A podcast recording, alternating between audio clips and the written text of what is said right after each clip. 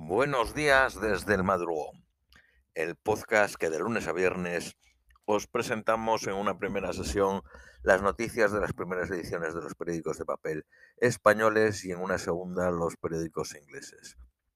Vamos con las de hoy martes 11 de enero a las 2 de la mañana en España. Seguimos sin disponer otro día más el segundo del periódico El País. Periódico ABC. Estados Unidos y Rusia rebajan la tensión en un primer contacto con Ucrania. Ambas partes negocian sobre la ubicación en Europa de los misiles de alcance intermedio. El Kremlin dice ahora que no cabe temer una escalada y niega que esté en sus planes ejecutar la invasión.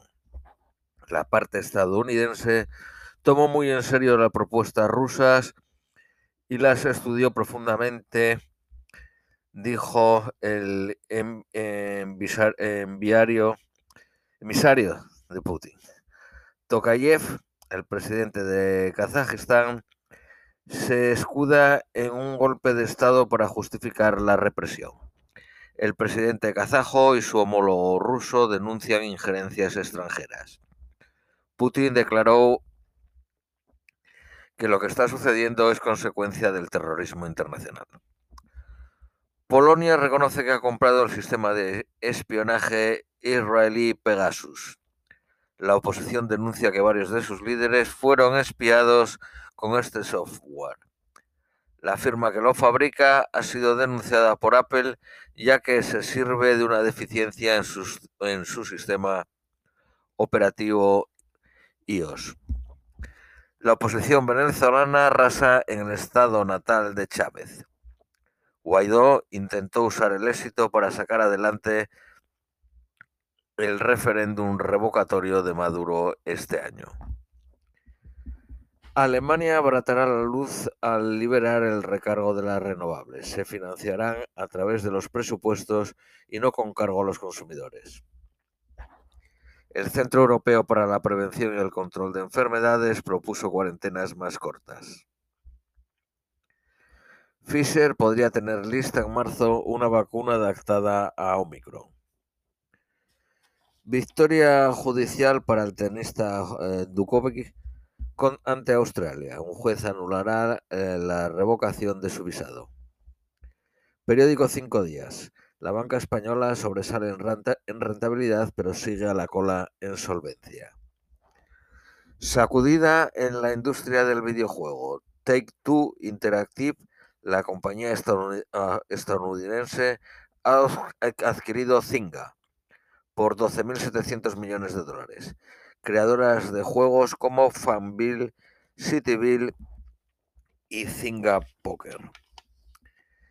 Telefónica y Liberty descartan reintroducir el roaming para sus clientes en el Reino Unido. Sus principales competidores tienen previsto volver a cobrar esas tarifas. Go Student, la plataforma austríaca de educación online que aterrizó en España el año pasado, capta 300 millones de euros y alcanza una valoración de 1.300 millones. La banca de inversión norteamericana Goldman Sachs prevé cuatro alzas de las tasas de interés de Estados Unidos en el 2022. Periódico El Economista. España ha pasado a Alemania y es el segundo exportador de porcino detrás de Estados Unidos. Madrid comprará 150 autobuses eléctricos por 99 millones. Exige que tengan 20 horas de servicio de autonomía.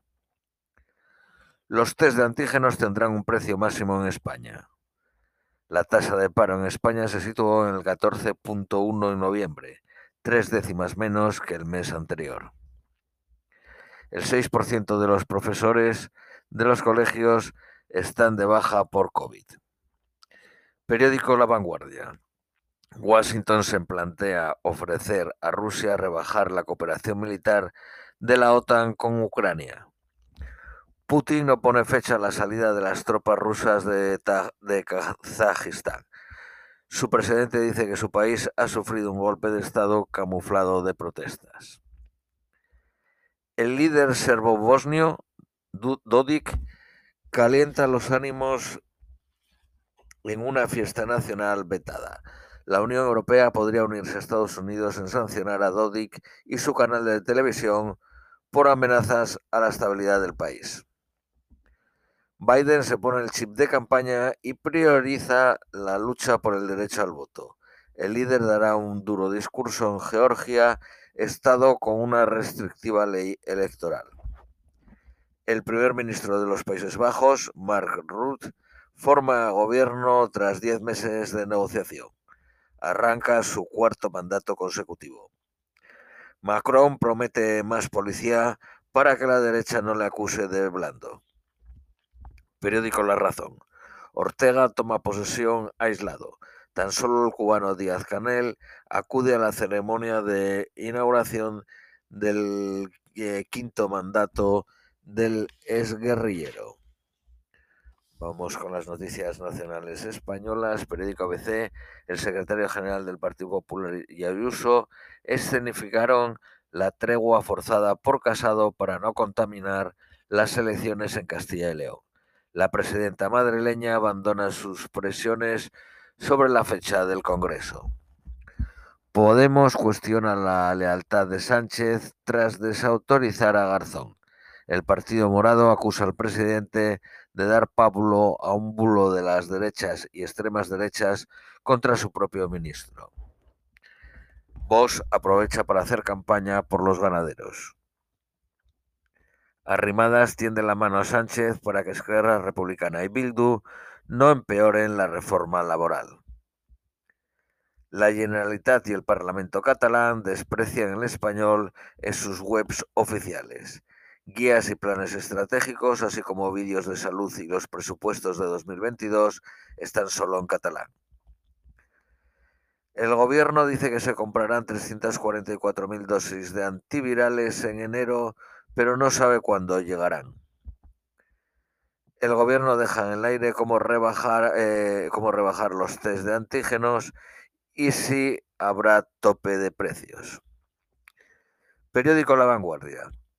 La subida salarial del 2021 se queda cinco puntos por debajo de la inflación. Sánchez desautoriza a Garzón y Díaz le advierte que debe cuidar la coalición.